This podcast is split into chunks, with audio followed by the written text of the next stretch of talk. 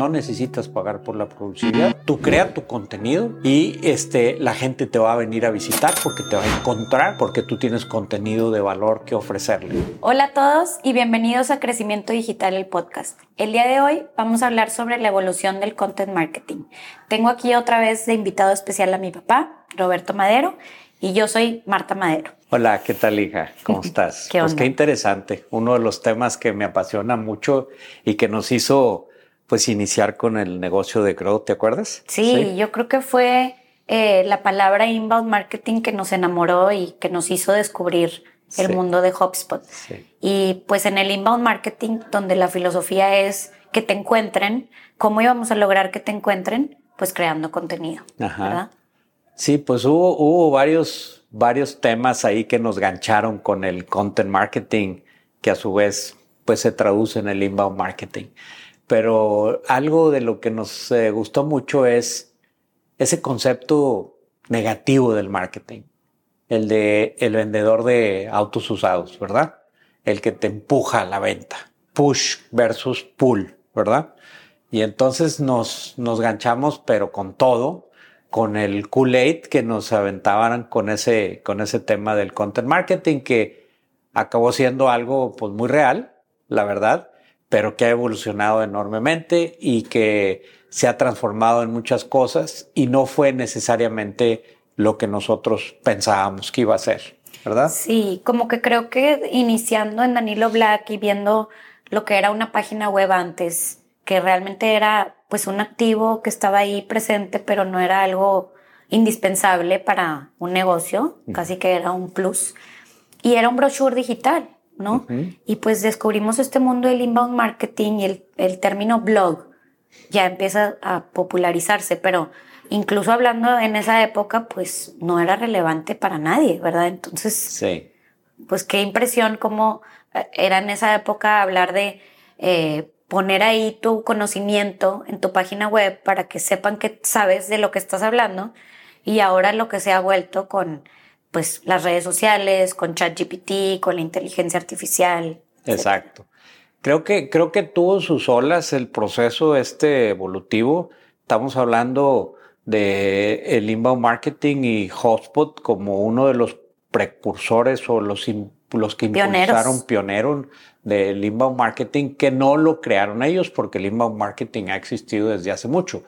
Pero en, en la era digital, cuando cuando era muy barato la publicidad pagada, surgió este, esta alternativa de decir, oye, no dependas de la publicidad pagada. Pero nosotros llegamos al extremo de, de proponer casi, casi que decías, no necesitas pagar por la publicidad, tú crea tu contenido y este, la gente te va a venir a visitar porque te va a encontrar porque tú tienes contenido de valor que ofrecerle, ¿no? Entonces teníamos como que un, una, un playbook muy claro, ¿verdad? Donde hacíamos blogs, artículos y luego los captábamos con ebook, ¿verdad? Siento, no sé si estás de acuerdo, que era muy difícil transmitir el valor del content marketing hace, pues que, más de 10 años. No, más, más, o sea, más de 10 años. Yo creo que nosotros empezamos hace 10 años, entonces ya tenía unos 4 o 5 años el, el, el inbound marketing. Pero entonces hablarle a un cliente, un corporativo, una empresa grande, de pues tienes que hacer blogs, tienes que hacer contenido, porque no dependas de la publicidad y esto. En esa época, hacer eso y posicionarse era hablar de hacer keyword stuffing. O sea, incluso el SEO como ha evolucionado. Sí. Pero qué fácil era captar los primeros lugares de Google haciendo content marketing en aquella época y ni así los convencíamos. Sí, sí, sí, porque primero que nada, pues nos enfocamos mucho en empresas business to business, B2B, ¿verdad? O sea, que no hablaban con el último consumidor, sino eran sus distribuidores o empresas que compraban sus servicios o sus bienes, etcétera. Y entonces no estaban acostumbrados inclusive a hacer marketing. Su único marketing era sus vendedores tocando puertas. Era el outbound hacer una lista y, a ver, sal y vende, ¿no? Y toca la puerta y busca una cita con el de compras y véndele nuestro servicio o véndele nuestro producto, ¿verdad? Y entonces, este, hacía sentido, pero, pero requería un, un, cambio, otra vez volvemos con el mindset, ¿verdad? Un cambio de mindset muy importante. Disruptivo. donde disrumpía mucho todos sus procesos. Y estaban muy a gusto. Estaban muy a gusto las empresas dependiendo de terceros para, para que ellos fueran o, de, o de vendedores o de una fuerza de ventas que iba y empujaba sus, sus productos y servicios versus a los que vengan contigo. Ni siquiera tenían páginas muchos, ¿no? ¿Te acuerdas? O sea, sí. era, no había páginas web, pues, ¿para qué queremos una página web si nosotros no vendemos productos, verdad? Sí. Siento que también, digo, no sé si empezó a haber una tendencia hace más de 10 años, yo creo que fue hace como 12 o así, que se les empezaba a acabar ese, esa lista de pues, Friends and Family, sus bases de datos adquiridas o personas a las que les podían vender que sabían que estaban en el bottom of the funnel o las personas que fácilmente les iban a vender porque ya saben quiénes son, ya saben que les funcionan sus servicios o el cliente que te compra. Pero entonces creo que este descubrimiento de, ay, le puedo vender a alguien que no me conoce, que no sabe lo que hago, pero que sí le resuelvo su necesidad. Entonces creo que llegábamos con ese él, pues puede que exista una persona que te está buscando y tú no sabes que es tu cliente potencial y él no sabe que tú eres pues una persona que le puede resolver eso. Y creo que, creo que también fue un proceso donde iniciaron estos nuevos empleados que entraban al área de compras y el jefe les decía, búscame tal cosa o búscame tal cosa y entonces antes era casi casi la sección amarilla o de una lista de conocidos y de referencias, ¿verdad? De, de, de, de, boca a boca, etcétera, a meterse a Google a buscar alguna empresa que hicieras tal cosa o tal servicio. Entonces era el contenido de tu oferta pero también el contenido que le llamábamos inbound, ¿verdad? De, todo el conocimiento que podrías tú compartir con los demás para que llegaran a tu página. De hecho, pues Google tiene un estudio que se llama el Zero Moment of Truth. Ajá. Es, un, es un estudio que hacen todos los años, digo, no sé si siguen haciéndolo. En el 2011, Google hizo este estudio y descubre que el 80% de los compradores, que supongo que en empresas grandes son estas personas que están haciendo esta investigación, hacen una investigación por sí mismos. Entonces, eso empezó a disrumpir la industria de tengo que darles ese contenido para que me encuentren. Sí, pero eso, eso también hizo, hizo, transfirió el poder al consumidor. O sea, antes éramos muy pasivos, ¿verdad? Entonces, eh, eh, en, el, en el caso del business to consumer, o sea, de, productos de consumo masivo, etcétera, o consumo final de, de, un consumidor, este, era muy pasivo a través de la televisión, a través de los periódicos. O sea, tú te enterabas de las ofertas o de lo que estaba ahí a través de esa publicidad que existía en los medios masivos. Y en la parte del, del, del, del business to business, era pues por puras relaciones y conocimientos. Entonces el comprador eh, tenía que conocer qué ofertas había, pero no tenía dónde buscarlos, ¿verdad? Realmente. Entonces empieza a surgir, pero entonces empieza a disrumpir todo el mercado porque todos tienen que poner su oferta muy claramente en una página que sea encontrable y, y ponerle el contenido y explicar muy bien la oferta de valor de lo que ellos ofrecen, ¿no? Y eso, eso me trae otra, otro hallazgo que hubo en ese estudio, que coincide justo que es cuando yo, en la época que me gradué, que yo entro, descubro esto que estamos viendo en Danilo Black en ese entonces, de el inbound marketing y HubSpot, de lo que es SEO. A mí no me tocó, no sé si tú te acuerdas, el keyword stuffing. ¿Pero a qué te refieres con SEO? Pues en ese entonces el keyword stuffing era SEO, ¿verdad? Ponerle palabras claves a tu página web solo para aparecer y estar optimizado. Sí, pero algunos de nuestras audiencias tal vez no saben lo que es SEO. Ah, bueno, sí, el Search Engine Optimization, o sea, la optimización de tu página para que aparezcan los primeros resultados de, de Google en este caso. Ya se volvió tan mainstream SEO que ya pensamos que todo el mundo entiende, pero yo creo que hoy, hasta hoy en época todavía hay una poca claridad de qué significa realmente esta parte de optimizar para que Google te posicione en los primeros páginas de resultados. ¿no? Lo peor de todo es que pues todos los días cambia. Sí. Eh, te digo, en ese entonces el meterle palabras clave simplemente era suficiente. Yo cuando me tocó hacer el blog de Danilo Black en ese entonces, que fue un WordPress, me acuerdo, o sea, ya no se podía, era el black hat que Sí. le llama Google Sí. o querer esquivar a Google con Sí. keyword stuffing y meterle palabras clave en, en el código simplemente por aparecer. Eso ya no jalaba, incluso lo penalizaba Google. Sí. Entonces me tocó ese cambio de paradigma de ahora tienes que hacer contenido que realmente resuelva una respuesta que está preguntándole la persona directamente a Google. Sí. ¿Verdad? Sí, o sea, es que todo empezó, igual pasó en la publicidad pagada, con muchos, con muchas lagunas, digámoslo así, con muchos huecos que la gente aprovechaba y que entonces hackeaba a través de eso que llamas tú el, Black Hat eh, esto- este SEO, que es como que aprovecharte de algunas cosas para hacer trucos para poder este, establecer. Y yo me acuerdo que mucho cuando hacíamos nuestro pitch de por qué debes de hacer content marketing, por qué debes de optimizar tu página para que te encuentren, etcétera, hablaba mucho y siempre daba un ejemplo que me gustaba mucho dar porque causaba mucha risa, ¿verdad? Entonces les decía a los clientes, o sea, ¿sabes cuál es la mejor manera de, de- de esconder a un muerto, a un asesinado, verdad? Y no, pues no sé, en la segunda página de Google, ¿no? Entonces, después de la primera página, nadie acude a la segunda a ver qué más resultados hay.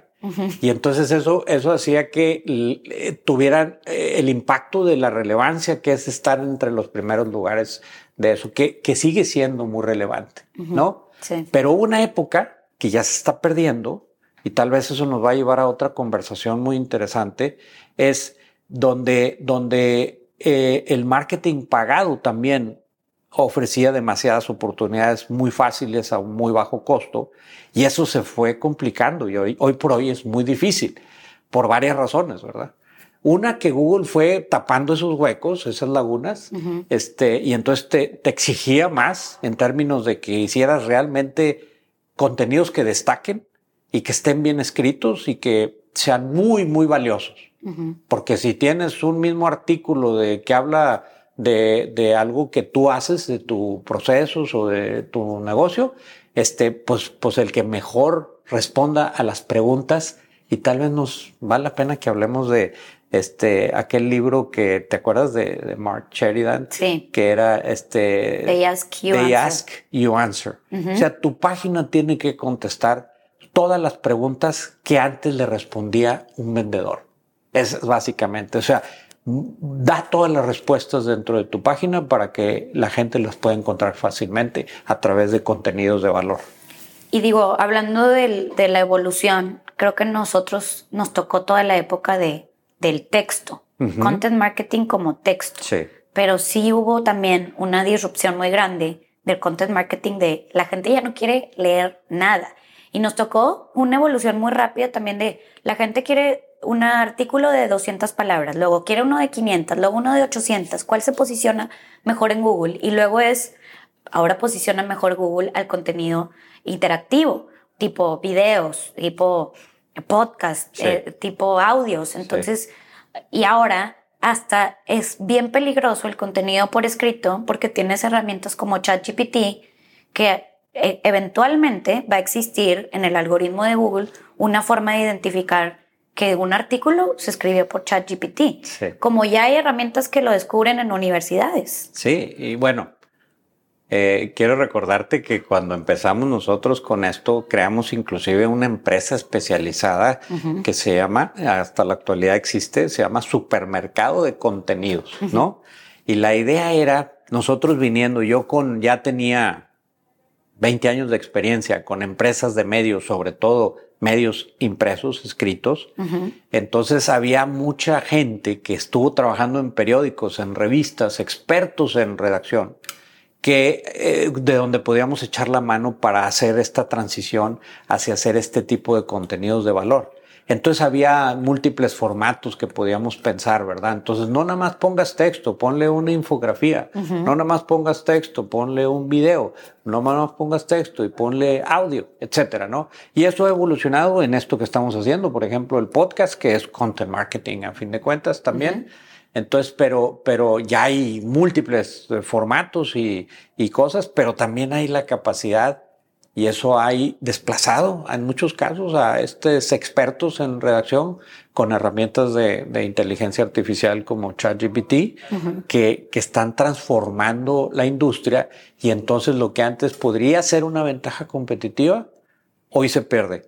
Ahora aclaremos que hacerlo bien en ChatGPT también requiere de cierto expertise. No es cualquiera, ¿verdad? O sea. No, y aparte ahora lo que pues hemos venido a descubrir es que ChatGPT va a ser una herramienta complementaria. Exacto. No sustituye eh, al redactor, al escritor, eh, a, hacer tu tarea para los casos de las universidades, pero pues es lo mismo que Google. En, mi época, o sea, el iPhone, me acuerdo perfecto el día que salió y tener Google en tus manos, pues las universidades y el mundo lo tiene que adoptar y hacer parte como algo complementario, sin sustituir. ChatGPT no es fácil de usar si no le dices el prompt correcto.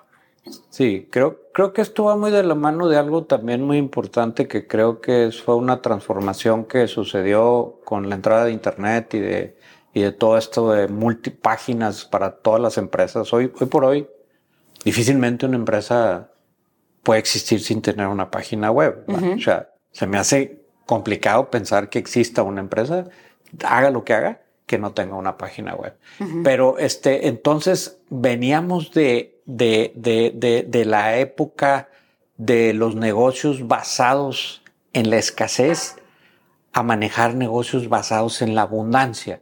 Y hoy esto lo vivimos más que nunca. O sea, Google es la abundancia de contenido. ¿Cómo filtras dentro de tanto contenido y cómo haces destacar tu propio contenido para que eso te conecte con la oferta de valor de tu, de tu, de tu empresa, de tu servicio, de tu producto, ¿verdad?